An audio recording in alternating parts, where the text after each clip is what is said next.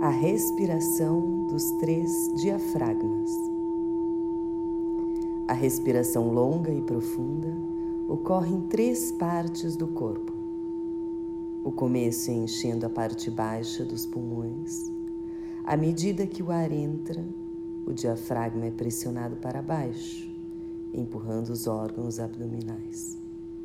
E a barriga se expande suavemente. Logo, a caixa torácica enche-se de ar, fazendo com que as costelas se expandam para fora e as escápulas se afastem.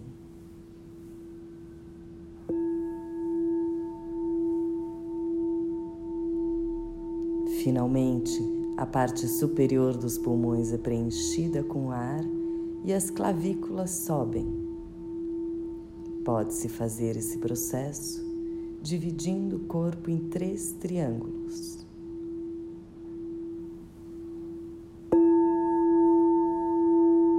O primeiro sai com seu vértice no períneo e abre sua base em direção aos ossos da crista ilíaca.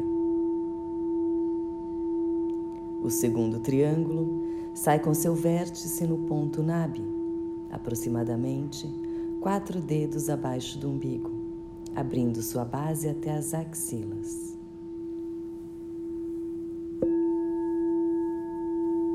O terceiro triângulo sai com seu vértice no processo chifoide externo, abrindo sua base até os ombros. Essa dinâmica visual abre uma amplitude para o processo respiratório auxiliando a sua potência.